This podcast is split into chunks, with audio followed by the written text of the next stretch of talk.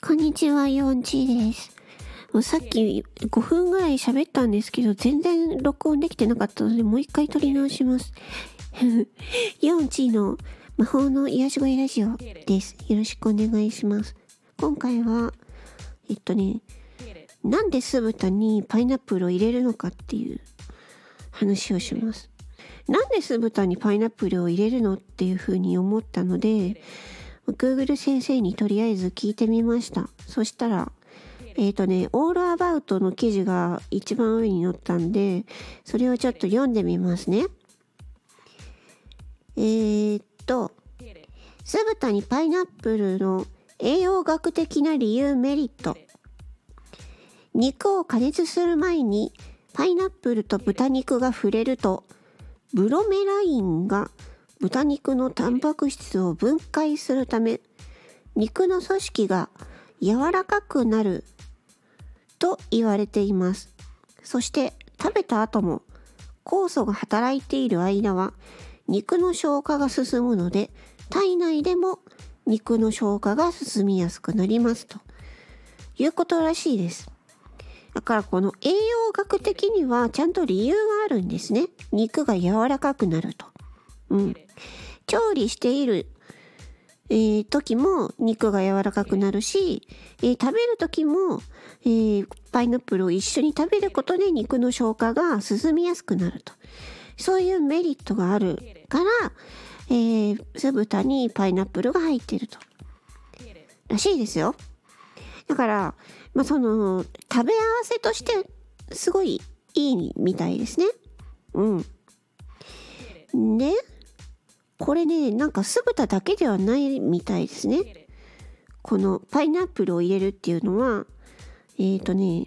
この記事にもあるんですが、えーパイナップルが入っている肉料理は意外と様々です。ハンバーグに乗せたり豚肉鶏肉と一緒に煮たりと酢豚以外にも様々な料理が見つかります。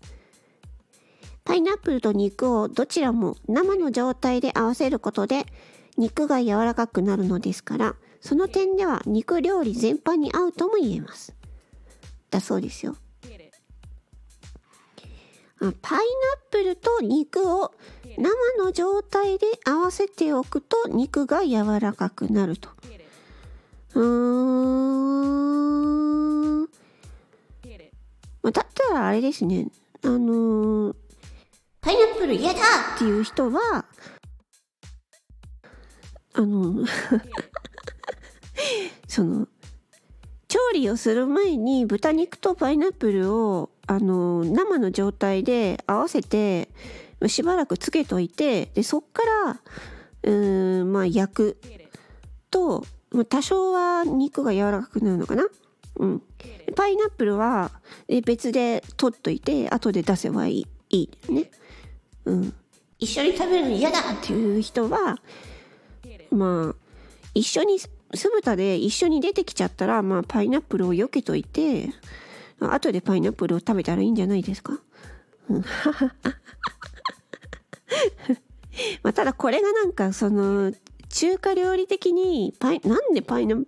プルなのっていうところがあると思うんですけどそれはあの栄養学的にはそういう理由がちゃんとあるから入っているんですよっていうことみたいですね。うん、ただこれはあの人のその、えー好みがあるのでね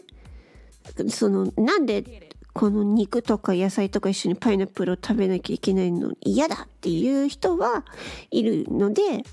まあ、それは人の好き好きなので 嫌な人は避けたらいいだけじゃないですか。私はあの特に何にも感じないしいやむしろ一緒に食べると美味しいじゃんっていう派なので私は、うん、パイナップルも一緒に食べます。うんまあ、でもそうなのね肉を柔らかくするんだってだから酢豚以外でも肉を柔らかくしたかったら生の状態で豚肉と一緒にああ豚肉とか鶏肉とかねと一緒に合わせておくと肉が柔らかくなっていいみたいですね。はいということで。いやなんか勉強になりましたね。うん一つ勉強になりましたね。これ知ってた方いましたか？というわけで今回はなんか全然あれですけどあのなんかちょっとトリビア的なお話ですけれども酢豚にパイナップルを入れる理由についてお話ししました。参考になりましたでしょうか？それでは魔法の癒し声ラジオイオンチでした。まったねー。